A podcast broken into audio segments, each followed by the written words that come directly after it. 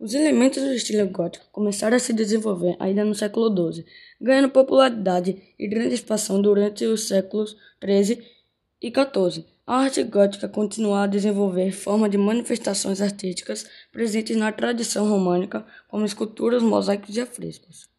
Além de motivos religiosos, era frequente o retrato de cavaleiros e reis, grupos que tinham popularidade na época. As estátuas se tornaram mais comuns e as e as esculturas cresciam em detalhes. Buscavam se retratar as pessoas com mais naturalidade e realismo.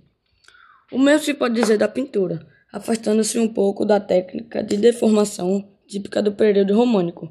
A pintura gótica tinha mais atenção para proporções dos corpos e a naturalidade das poses. No entanto, ainda não havia técnicas que retratassem perfeitamente a profundidade das cenas. O estilo é mais conhecido por conta da arquitetura, especialmente devido as famosas catedrais góticas. O nome gótico foi usado de forma pejorativa por estudiosos do início da Idade Moderna. Utilizando pilares e novas técnicas de construção, os arquitetos conseguiram diminuir a necessidade de paredes grossas e pesadas para sustentação. Assim podem experimentar mais na, na aparência dos templos.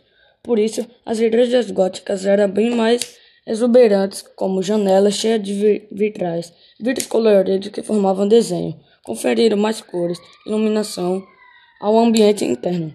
Outras características importantes dos novos templos eram a existência de múltiplos portais, da entrada geralmente três, um, uma grande janela de redonda chamada rossácea acima das portas centrais e o uso de arco ogival, que formavam abobadas mais pontudas em vez de arredondadas.